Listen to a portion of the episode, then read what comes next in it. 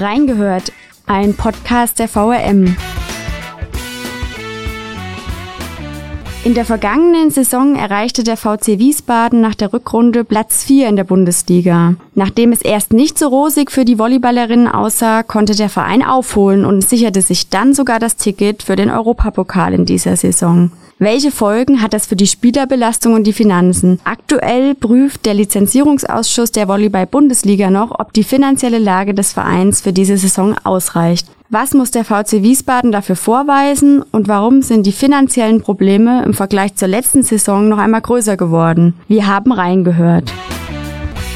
Hallo zusammen und herzlich willkommen zur 175. Folge von Reingehört. Mein Name ist Caroline Münch, ich bin Volontärin bei der VRM und heute zu Gast ist bei mir Thorsten Muders, Leiter der Sportredaktion in Wiesbaden. Danke, dass du dir die Zeit nimmst und uns heute Einblicke in die Lage des VC Wiesbadens gibst. Die Volleyballerinnen spielen in dieser Saison mit einem zwölfköpfigen Kader. Los geht es am 6. Oktober um 19.30 Uhr, gleich gegen den amtierenden deutschen Meister im TV in Stuttgart. Das erste Heimspiel steht dann am 11. Oktober um 19.30 gegen den Dresdner SC an.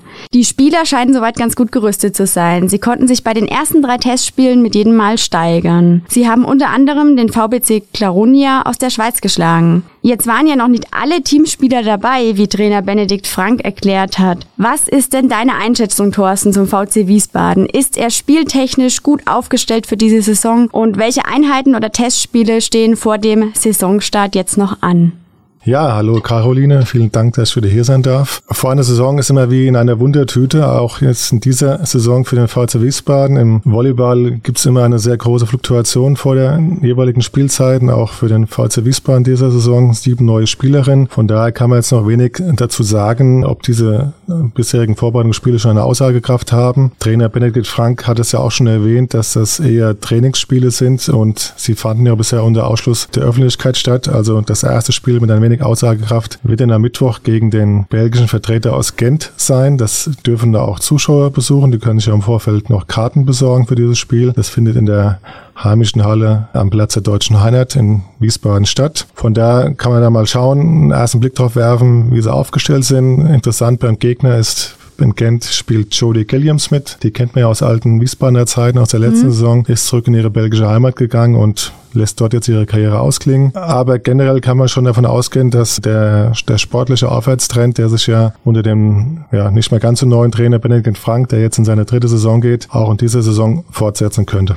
Ob die Saison aber für den VC Wiesbaden jetzt wirklich beginnt, ist ja auch noch nicht ganz so sicher. Ne? Der Verein kämpfte ja bereits in der letzten Saison um Geldgeber. Da hatten wir auch schon mal eine Folge dazu gemacht. Bevor wir also nochmal zu Veränderungen auch für die kommende Saison kommen, stellt sich auch erstmal uns die Frage, warum könnte es denn Schwierigkeiten für diese Lizenzierung des Vereins geben für diese Saison? Da ist ganz interessant, was muss man denn vorweisen können ähm, in Sachen Finanzen?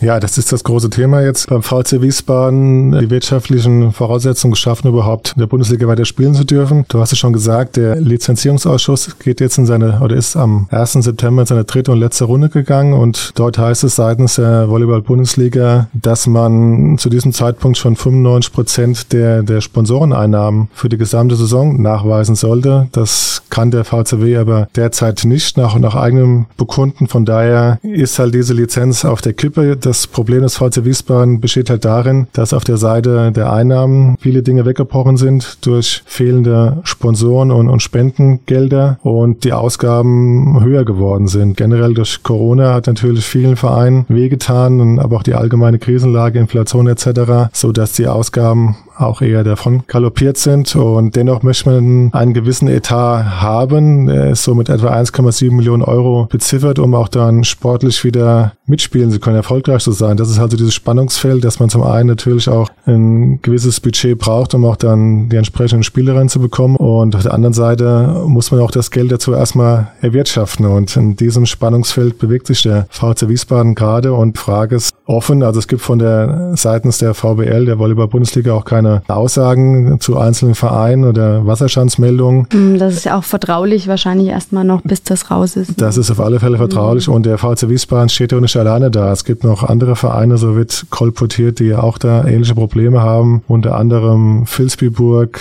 Dresden, auch als Schwergewicht der Liga oder auch mhm. Neuwied zum Beispiel, wo es auch heißt, dass sie da auch finanzielle Probleme haben. Mhm, ja, es sind ja auch ähm, schon zwei Vereine in letzter Zeit auch ausgeschieden ne? und es gibt ja jetzt auch wieder eine Zwischenrunde, damit es viele Spiele auch gibt. Ne? Das ist schon länger ein Thema. Jetzt wäre auch nochmal spannend, wir haben jetzt schon ein bisschen gehört, warum das so ist. Es ist ja auch ein großer äh, Sponsor weggefallen. Gibt es auch aktuell da neue Bestrebungen, jemand Neuen auch zu finden an Sponsoren? Gibt es da vielleicht auch was Neues? Also der Geschäftsführer des VCW hat ja Ende August nochmal äh, gesagt, es sieht eher trist aus. Und jetzt äh, gab es ja Anfang September auch nochmal einen Artikel im Wiesbadener Kurier. Und da sagte er, er zeigt sich aber eigentlich etwas zuversichtlicher jetzt. Ne? Wie kommt es denn dazu und wie ist deine Einschätzung zur Lage? Wie, wie wird das Ganze vielleicht äh, ausgehen? Kann man da eine Prognose abgeben? Die finanziellen Probleme sind, sind ja nicht neu beim VC Wiesbaden. Mhm. Es ist ja eine, eine reiche Geschichte auch an, an finanziellen Drahtseilakten, sage ich mal. Es gab auch schon Insolvenz in früheren Jahren und von daher muss man sich ja schon fast dran gewöhnen, dass es sowas gibt. Natürlich ist der Verein schon seit geraumer Zeit ist auch bemüht, vor allem einen Hauptsponsor an Land zu ziehen. An, an dem hapert es vor allem, dass man da keinen, keinen potenten Geldgeber hat, der der einen aus der, aus der Patsche hilft. Also es ist ja so, dass auch, auch andere Wiesbadener Profisportvereine, da vor allem die Weinriver Winos, ja auch alle Jahre ein Problem zu kämpfen gehabt haben und die jetzt das große Los gezogen haben zuletzt und die R&V-Versicherung an Land gezogen hat und damit erstmal aus dem Schneider ist, was das Finanzielle angeht, für die nächsten zwei, drei Jahre. Und sowas hat sich natürlich, wünscht sich der VC Wiesbaden auch und da gibt's ja zum Beispiel auch Vorbilder wie der Verein Stuttgart in der Volleyball-Bundesliga, mhm. die auch einen großen Versicherungskonzern jetzt im Rücken haben, auch den im Vereinsnamen tragen mhm. und da auch das Projekt angegangen sind, auch da entsprechend sportlichen Erfolg zu haben. Und er hat sich auch eingestellt, sie sind jetzt der amtierende deutsche Meister. Mit dem Vorbild Stuttgart hat ja der VCW auch schon äh, geliebäugelt. Das war ja auch in dem einen Artikel mal, mal drin. Und wie würdest du die Lage jetzt einschätzen? Ähm, wie stehen die Chancen, dass das klappt, dass es eine Lizenzierung gibt? Schwer zu sagen. Ich habe mich ja letztens dazu hinreißen lassen, eine Prognose abzugeben, dass der VC Wiesbaden nicht von der Bundesliga Bildfläche verschwindet. Vielleicht auch einfach äh, vor dem Hintergrund, dass mich das gar nicht vorstellen kann. Dass Wiesbaden als, als gesetzter Bundesliga-Standort immerhin würden die Wiesbaderinnen jetzt in ihre 20. Bundesliga-Saison gehen, dann nicht mehr dabei sein werden. Auf der anderen Seite hat es auch schon andere Vereine erwischt, wie du eben schon angedeutet hast, in der Liga auch. Jetzt in letztes Jahr Straubing Insolvenz anmelden musste, dann nicht mehr die Runde zu Ende spielen konnte. Nach der Saison Erfurt gesagt gesagt hat, wir können es jetzt nicht mehr leisten, Bundesliga zu spielen. Jetzt gibt es noch zehn Vereine in der Liga. Im Männervolleyball sind wir gleich, waren es letzte Saison sogar nur neun Vereine. Also da gibt es anscheinend auch ein strukturelles Problem für so eine immer noch Randsportart Volleyball, da auch entsprechend dann den Sport zu finanzieren. Vor der Haustür haben wir das Beispiel United Volleys im Männervolleyballbereich, die auch letzte Saison quasi jetzt weg sind vom Fenster, weil sie nicht mehr entsprechend das Geld haben, um in der Männer-Volleyball-Bundesliga zu spielen. Von daher muss man sich auch als, als Wiesbadener oder als Volleyballfreunde oder als Anhänger des VC Wiesbaden schon mit diesem Gedanken irgendwo auseinandersetzen, dass es so kommen könnte. Wobei ich ganz persönlich nicht daran glaube, dass es so kommt, weil die Volleyball-Bundesliga ja auch nicht daran interessiert sein kann, dass Damen-Bundesliga völlig ausblutet, weil am Ende mit, mit sechs, sieben oder acht Mannschaften eine Runde zu spielen, macht auch keinen Sinn. Von daher muss es da sicherlich Wege und Möglichkeiten geben, dass man vielleicht mit entsprechenden anderen Sanktionen auch dann die Vereine noch an Bord behält und die Lizenz erteilt. Ja. Mhm. Ja, Fetting war ja auch äh, Anfang September gab es ja auch einen Artikel, da war ja auch etwas zuversichtlicher dann wieder. Also sind wir mal gespannt, was was das gibt. Was passiert denn eigentlich, wenn der Verein nicht genug Einnahmen vorweisen könnte? Du hast jetzt ja schon gesagt, da gibt's auch verschiedene Sanktionsmöglichkeiten. Was kann die Volleyball-Bundesliga dann alles aussprechen? Gut, das, das letzte Mittel ist halt der Lizenzentzug, von dem wir schon gesprochen haben, aber vorher gibt's halt noch einige andere Eskalationsstufen. Also es könnte eine, eine Geldstrafe ausgesprochen werden, es könnte Punktabzüge geben, das gab's jetzt sogar im Männerbereich. Da ist eine Mannschaft, die Netzhoppers, so heißen die, lustiger Name, mit sechs Punkten vorab für die neue Saison, also Minuspunkten bestraft worden. Es könnte auch sein, dass man sagt, einzelne Spielerinnen sind dann nicht spielberechtigt aus dem Kader oder auch, dass ein Playoff-Verbot gibt. Im Volleyball gibt es ja eine Hauptrunde und jetzt erstmals in der neuen Saison auch jetzt beim Damenbereich eine Zwischenrunde und dann die Playoffs, dass man dafür nicht dann befähigt ist, mitspielen zu dürfen und als letztes Mittel der Wahl halt der Lizenzentzug. Von daher gibt es ja schon eine ganze Bandbreite, mhm. wie die VBL dann sowas auch sanktionieren kann, ja. Ja, du hast jetzt auch noch mal kürzlich mit dem mit dem VC Wiesbaden gesprochen. Gab es da auch noch mal was Neues? Hat er da schon was gesagt, irgendwie wie es aussieht, wie Sie die Lage vielleicht auch einschätzen? Oder kann man da noch nichts sagen? Gut, wir, sprechen ja quasi jetzt in diesen Tagen fast täglich. Ja. Wie gesagt, von seitens der, der VBL, die ja letztendlich dann das entscheidende Gremium äh, sind, also die, der Lizenzierungsausschuss über den Daumen hebt oder senkt, gibt es ja keine Wasserstandsmeldungen und der VCW kämpft halt auch an verschiedenen Fronten, um die Voraussetzungen zu schaffen, dass es jetzt auch dann klappt mit der Lizenz. Unter anderem geht es ja auch da um eine sogenannte Ausfallbürgschaft der Stadt Wiesbaden und um eine Crowdfunding-Aktion, die jetzt am diesem Mittwoch starten soll. Mhm. Ja, dann kommen wir gleich mal zu den, zu den Lösungen, die der Verein da eben bietet. Diese Crowdfunding-Aktion, wann soll die denn starten? Die hat ja noch nicht äh, begonnen, aber soll jetzt, glaube ich, in den nächsten Tagen soll das losgehen. Und was erhofft man sich denn davon? Ich glaube, der Verein hat es auch in der Vergangenheit schon mal gemacht. Lief das damals auch ganz gut oder kennt man da auch andere Beispiele, die vielleicht irgendwie zeigen, das könnte eine Lösung sein oder?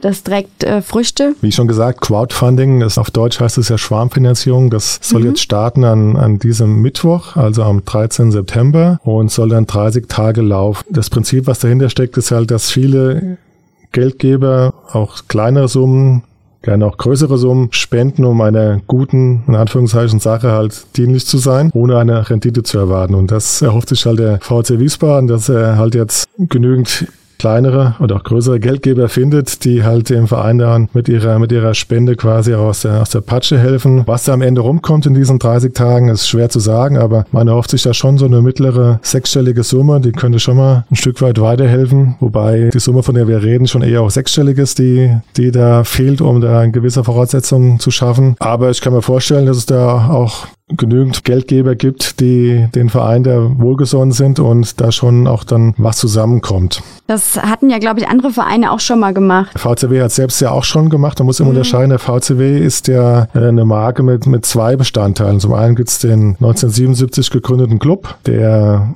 300 Mitglieder hat und die sogenannte Spielbetriebs GmbH, die 2012, 2013 gegründet wurde, die dann vornehmlich für den Profispielbetrieb zuständig ist. Und mhm. der, der Hauptverein, der VC Wiesbaden e.V., hatte auch schon mal seine Mitglieder vor allem aufgerufen, Gelder zu spenden, weil der Verein an sich auch schon finanzielle Probleme hatte. Und jetzt diese Crowdfunding-Aktion gilt quasi beiden Bestandteilen. Natürlich vornehmlich der, der Profimannschaft, mhm. aber auch dem VCW in Gänze halt äh, den auch dann entsprechend zu unterstützen, weil es hängt ja natürlich alles ja. zusammen. Ja, ja, der schreibt auch keine gute Zahlen. Ja. Und bei der Stadt ist es ja so, die tagen ja Ende September auch nochmal in der Stadtverordnetenversammlung. Und da gab es ja bisher positive Signale, wie du auch in meinem Artikel geschrieben hast. Wie könnten diese denn unterstützen? Und was, wie viel erhofft sich vielleicht auch der Verein dadurch? Ja, die positiven Signale waren da, aber was man jetzt so in letzter Zeit hört, gibt es ja schon noch natürlich auch Bedenkenträger, die, die zum einen sagen, diese Ausfallbürgschaft äh, ist vielleicht auch rechtlich gar nicht möglich, dass man damit einen Verein bzw. eine, eine Spielbetriebs GmbH unterstützt. Und zum anderen fragen sich natürlich auch dann vielleicht auch manche Mandatsträger, die unterstützen den Verein doch schon ohnehin durch viele Sponsorenverträge, mhm. durch stadtnahe Gesellschaften wie SW Versorgung, GWW, KMW oder das sind einige,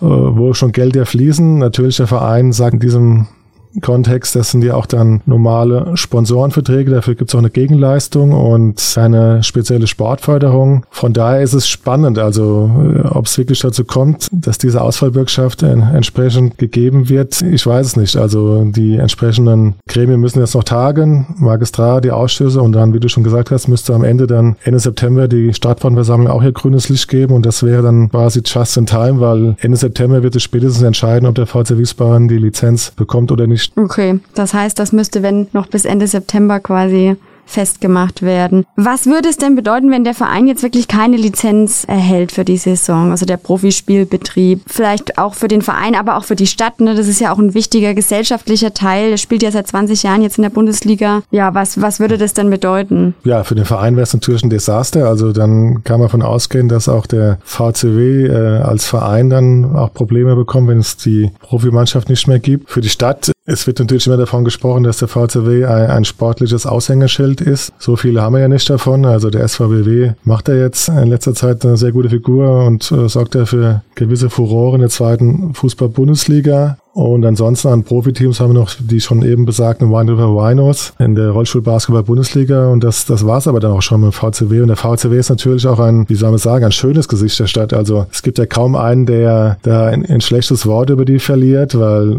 Frauenvolleyball auch ein attraktiver Sport ist und die Leute gehen gern dahin. Der SVBW als Vergleich, der polarisiert vielleicht schon eher mal mehr. Da gibt's dann äh, Leute, die auch dann eh vielleicht eher mittlerweile immer mehr dafür sind, aber auch mehr Leute, die da auch dagegen sind. Und der VCW ist natürlich auch ein, ein großer Bestandteil der Stadt. Äh, die Halle am Platz der Deutschen Einheit wurde eins gebaut. Äh, ich glaube 2014 war es, auch mit der Prämisse, dass der VCW dort seine Heimspiele macht. Natürlich gibt's da dort auch andere Veranstaltungen und es wird natürlich auf alle Fälle was fehlen auf der sportlichen Landkarte, wenn es den VCW nicht mehr gibt. Mhm. Wir haben jetzt ja schon kurz drüber gesprochen. Du hast auch gesagt, der Kontakt ist rege aktuell. Wie ist denn da, um auch mal einen Einblick in die Redaktion zu bekommen, in solcher schwierigen Zeiten, ja, der Kontakt auch? Ist das wie immer? Läuft es ab wie immer? Ist das auch vertraulich? Immer mit dem Geschäftsführer oder wie, wie kann man sich das so vorstellen? Ja, gerade was natürlich die finanziellen Dinge jetzt angeht, da ist der Kontakt vornehmlich im Geschäftsführer, aber auch mit anderen äh, Leuten des Vereins. Ja, vertraulich ist es auch in, in weniger schwierigen Zeiten. Also es gibt vielleicht immer so ein kleiner Exkurs in so eine journalistische Arbeit auch einfach mal Hintergrundgespräche, da werden auch Dinge gesagt, die man vielleicht nicht schreiben sollte, dass man einfach auch den großen Zusammenhang versteht. Und natürlich müssen wir uns als Journalisten noch ein gesamtheitliches Bild machen, nicht nur mit dem Verein sprechen, sondern auch dann mit anderen Menschen, die damit zu tun haben, jetzt gerade in dieser Causa VCW, um da uns auch ein Bild, ein Gesamtbild äh, verschaffen zu können. Aber ansonsten ist das schon auch ein, ein ja, wie soll ich es formulieren, ein vertrauliches Miteinander, ja. Mhm. Der Artikel, den haben wir auch auf Facebook äh, gepostet. Wir haben ja verschiedene Social-Media-Kanäle beim Wiesbadener Kurier. An dieser Stelle auch nochmal wichtig, falls ihr Kritik oder Anregungen habt, könnt ihr das jederzeit per Mail an audio.vrm.de schicken oder unsere Postings eben auf Instagram oder Facebook kommentieren. Auf Facebook habe ich jetzt bisher keine äh, Kommentare gesehen äh, zu dem Artikel auch, ne, wo es um den Lizenzentzug geht, äh, droht das oder nicht? Gab es vielleicht auch auf anderen Wegen irgendwie Rückmeldungen, Fragen oder Verwunderungen von, von Fans? Das wäre vielleicht auch nochmal interessant an die Redaktion oder auch im Verein, wenn du auch wenn ihr Kontakt habt mit dem Verein regelmäßig. Man spricht natürlich bei diversen Gelegenheiten dann über dieses Thema. Jetzt äh, speziell, dass jetzt Leser oder Fans sich an uns gewandt haben, das, das gab es jetzt nicht. Aber trotzdem ist es natürlich schon auch Thema in der, in der Sportstadt Wiesbaden, wenn man es denn so benennen darf. Also berührt dann die Menschen schon und beschäftigt sie. Vielleicht ist noch weniger. Es wäre natürlich noch viel mehr ein Thema, wenn es dann wirklich auch dazu käme, dass dann der VCW keine Lizenz bekommt. Mhm. Bisher habe ich so das Gefühl, dass viele vielleicht so denken, so auch so wie ich, nach dem Motto, wird schon irgendwie schon gut gehen. Der VCW kommt mit blauen Auge davon. Von daher kann sich noch nicht jeder so dieses Horrorszenario für den VCW dann auch so vorstellen, ja. Das heißt, äh, die Welle wird dann erst kommen, falls hm. es denn wirklich, wirklich dazu kommt. Jetzt ja. sind die Leute noch eher zaghaft und denken vielleicht, hm. ach, mal gucken, es wird vielleicht schon werden. Mhm, das ist auch interessant.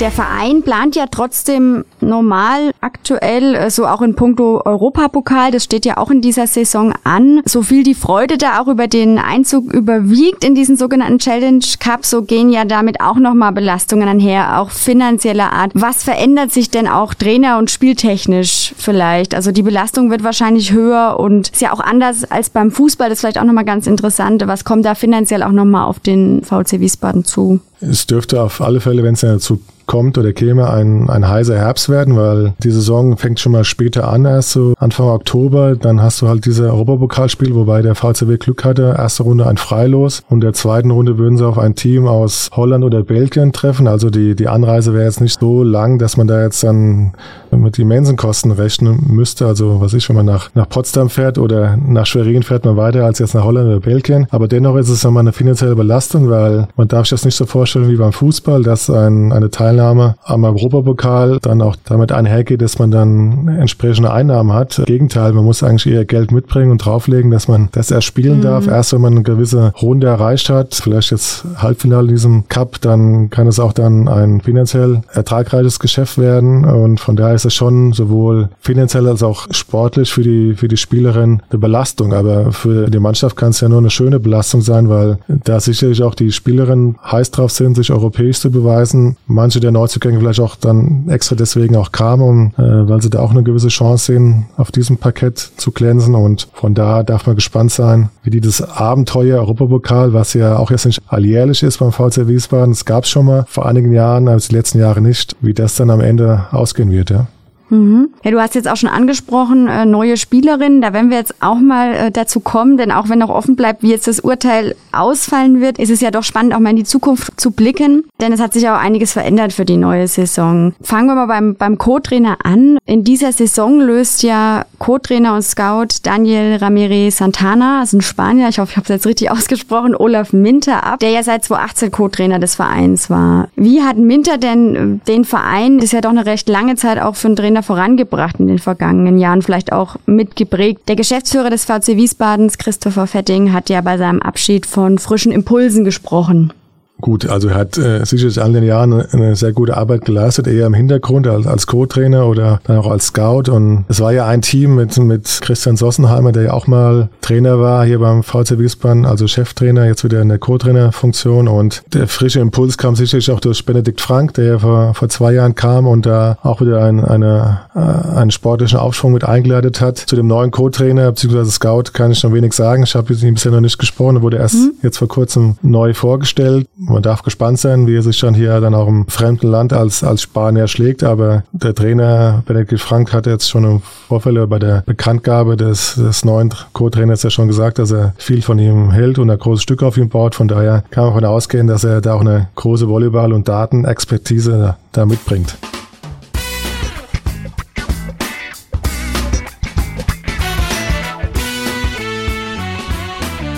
Vom Kader her äh, wie schon eingangs erwähnt, es ist schon fast normal, dass immer eine große Fluktuation herrscht. Immerhin sind jetzt doch fünf Spielerinnen auch geblieben. Dabei auch das Urgestein, so muss man es ja mittlerweile nennen. Tanja Großer geht in die zwölfte Saison und ist eigentlich gar nicht mal aus Wiesbaden wegzudenken. Dann natürlich ganz wichtig, René Sein als, als Libera hat auch dem Verein eine weitere Saison zugesagt. Beim VC Wiesbaden sind ja mittlerweile die Libera auch sowas wie Publikumslieblinge. Vorher halt auch die Amerikanerin Justin Wong Owentis, die auch Olympiasieger wurde mit ihrer Nationalmannschaft und hier auch ihre Spuren hinterlassen hat, ähnliche wie jetzt die Kroatin René Sein. Und noch drei andere Spiele sind auch geblieben. Was wehtat vielleicht, die Diagonale, die letzte Saison quasi ihren Durchbruch hier auch geschafft hat, die Lena Große-Schamann jetzt gewechselt war. Sie ist nach Italien gegangen. Jodie Gilliams schon erwähnt, Kapitänin war auch ein wichtiger Bestandteil der Mannschaft, auch weg. Aber das ist fast normal im Volleyball, dass die Spielerinnen, gerade die ausländischen, von Jahr zu Jahr durch die Landen ziehen, auch verschiedene Stationen haben in Europa, gerade die Amerikanerinnen, die dann auch Europa quasi auf ihrer Tour kennenlernen wollen. Und der VCW hat sich aber natürlich dann entsprechend jetzt wieder aufgestellt, neue Spielerin geholt, so auf den ersten Blick. Wie gesagt, ich habe sie jetzt auch noch nicht live im Spiel gesehen. Gesunde Mischung aus erfahrenen Spielerinnen,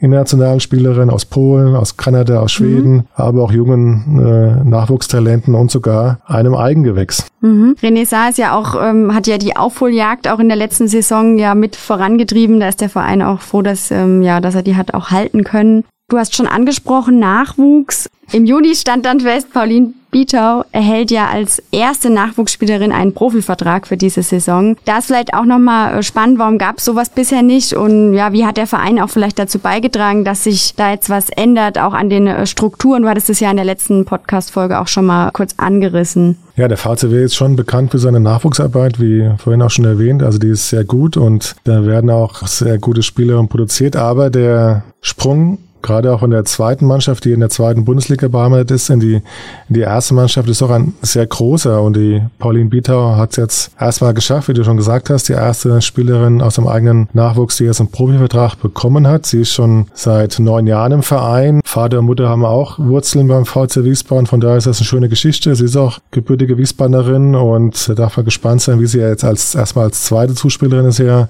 quasi eingeplant, mhm. sich da schlagen wird. Diese Frage hat sich natürlich der VCW auch gestellt. Wir machen hier eine gute Jugendarbeit, aber für die eigene Mannschaft, die eigene Profimannschaft hat es dann bisher nicht gereicht. Da wurde auch viel äh, drüber diskutiert und nachgedacht, wie man das ändern kann. Es gibt jetzt seit einigen Jahren quasi einen Stützpunkt hier auch, der dann auch zuverlässig Nachwuchskaderspielerinnen generieren soll. Und mhm. da gab es auch in der vergangenen Saison vier junge Damen, die das geschafft haben. Also von daher kann man ausgehen, dass der, der Verein und auch hier Wiesbaden als Volleyballstandort schon auf dem richtigen Weg ist. Da arbeitet auch unter anderem ein gewisser Dirk Groß mit, der kennt man ja auch aus vergangenen mhm. Wiesbadener mhm. Volleyballtagen als Cheftrainer der ersten Mannschaft und der bringt dort jetzt auch seine Kenntnisse mhm. und Expertise mit ein, ja. Ja, das klingt doch gut und es klingt ja auch so, als gäbe es vielleicht da auch noch Nachfolgerin von der ähm, Pauline Bietau demnächst, wenn das es denn so klappt alles. Was bedeutet denn auch so ein Profivertrag? Das ist auch mal interessant für eine sehr, sehr junge Spielerin Spielerin. Das ist ja auch schwierig, dann so dieser Aufstieg in die erste Bundesliga. Schafft man das auch, wenn man jetzt nicht so lange wie sie schon da in dem Verein dabei ist? Und es hat wahrscheinlich auch viel mit Mentalität zu tun. Sie sagt ja auch, sie will nebenbei auch noch studieren. Da ist vielleicht auch nochmal ein Einblick interessant. Ähm, was ist da wichtig, wenn man sowas schaffen will? Gut, das ist wie bei jedem Profisportler. Also ihr wird das auch beschieden, dass sie eine sehr hohe Disziplin und eine gute Einstellung an den Tag legt. Das muss man aber wohl, um es da zu schaffen. Sie ist ja auch nur in Anführungszeichen 1,74 Meter groß für eine hm. Zuspielerinnen, die sind jetzt nicht ganz so groß wie die Mittelblockerin oder die Angreiferin, aber trotzdem muss sie dann auch dann diese mangelnde Körpergröße auch noch irgendwo ausgleichen. Aber man darf sich das nicht so vorstellen, dass man als Volleyballerin generell dann Reichtümer erwirtschaften kann. Also man, die meisten Volleyballerinnen haben auch noch ein, ein zweites Standbein, sprich sie studieren, ja im Regelfall dann Studium, irgendwie ein Fernstudium, weil sie genau wissen, mit der Karriere im Volleyball kann man vielleicht mal so ganz gut leben. Und jetzt beim VC Wiesbaden bekommt die Spielerin auch eine, eine, Wohnung gestellt oder auch ein Auto, aber ist natürlich nicht vergleichbar mit, mit anderen Sportarten. Immer natürlich vornehmlich der Fußball genannt, aber auch vielleicht auch Basketballer oder, oder Handballer bekommen da schon ein Vielfaches von dem, was eine Bundesliga-Volleyballerin bekommt. Und, und da muss man schauen, dass man das bestmöglich verbindet, seine, seine sportliche Karriere, diese Profizeit, die auch nicht allzu lange dauert, dann aber entsprechend auch vorbaut, dass man dann was nach der, oder am besten noch schon beginnt, in der Karriere der Sportlichen dann auch aufbaut für, die, für das Leben danach. Mhm. Ja, zum Abschluss vielleicht auch nochmal ein ganz, ganz schöner Impuls an alle, die, die jetzt noch kein Spiel live verfolgt haben. Ich mache selber auch gern Sport, habe aber bisher wenig Mannschaftssport auch angeschaut. Was ist denn das Besondere am Volleyballsport der Damen? Vielleicht, also gerade am äh, Damenvolleyballsport, warum sollte man sich vielleicht mal ein Spiel auch einfach mal anschauen? Ja, also erstmal die Sportart an sich ist einfach schön anzuschauen. Das ist ein sehr ästhetischer Sport. Damenvolleyball überzeugt mich auch mal deswegen, weil es dort auch einfach Ballwechsel gibt. Im Männervolleyball hm. ist natürlich mehr Dynamik Dynamik und Männer haben mehr Kraft. Da, da sieht man Schmetterschläge, die dann quasi gefühlt doppelt so schnell sind. Aber das heißt aber auch dann, dass die Ballwechsel nicht so spektakulär vielleicht manchmal sind wie beim Frauenvolleyball, wo es dann auch einfach längere Ballwechsel gibt. Speziell in Wiesbaden ist einfach auch eine, eine schöne Stimmung in der Halle. Also das werden sicher auch äh, gegnerische Mannschaften bestätigen. Es mit auch eine der, der besten Atmosphären in den deutschen Hallen, was Frauenvolleyball angeht. Und die viel zitierte und berühmte blaue Wand äh, sorgt dafür, dass da auch immer gerne gejubelt wird, auch wenn man vielleicht nicht immer gewinnt. Und von daher ist das auf alle Fälle ein Erlebnis. Also ich kenne diverse Leute, die auch da zum ersten Mal da waren, die ich auch vielleicht mitgeschleppt habe oder auch dann aus anderen Quellen mir das dann zugetragen wurde, die dann auch, wenn sie mal da waren, auch dann von angetan und auch begeistert waren, ja. Ja, von der Stimmung an der Blauen Wand, das habe ich auch schon gehört. Und auch Co-Trainer Minter hat ja auch gesagt, er wird hin und wieder auch nochmal dort zu sehen sein, wenn auch jetzt äh, auf der Tribüne. Ja, wer noch einmal in diese letzte Folge hereinhören möchte, wo es auch ein bisschen um die Stimmung äh, dort ging und um die Aufholjagd des VC Wiesbadens in der letzten Saison und auch wie es eben zu diesem Ticket Europapokal kam. Für die oder denjenigen habe ich die Folge in den Show Notes des Podcasts nochmal verlinkt. Dort findet ihr auch Links zu den aktuellen Artikeln des VCW Wiesbadens, Vorberichte und Spieltaganalysen im Sport könnt ihr euch auch auf der Seite des Wiesbadener Kuriers anschauen. Nochmal, falls ihr Kritik oder Anmerkungen habt, gerne per Mail an audio.vrm.de oder kommentiert unsere Postings auf Instagram und Facebook. Ja, dann bleibt mir nur noch dir, Thorsten, Danke zu sagen für deine Einblicke in den Redaktionsalltag und in die News rund um den VC Wiesbaden. Auch an die Hörer und Hörerinnen vielen Dank fürs Einschalten und bis nächste Woche. Habt eine gute Zeit bis dahin.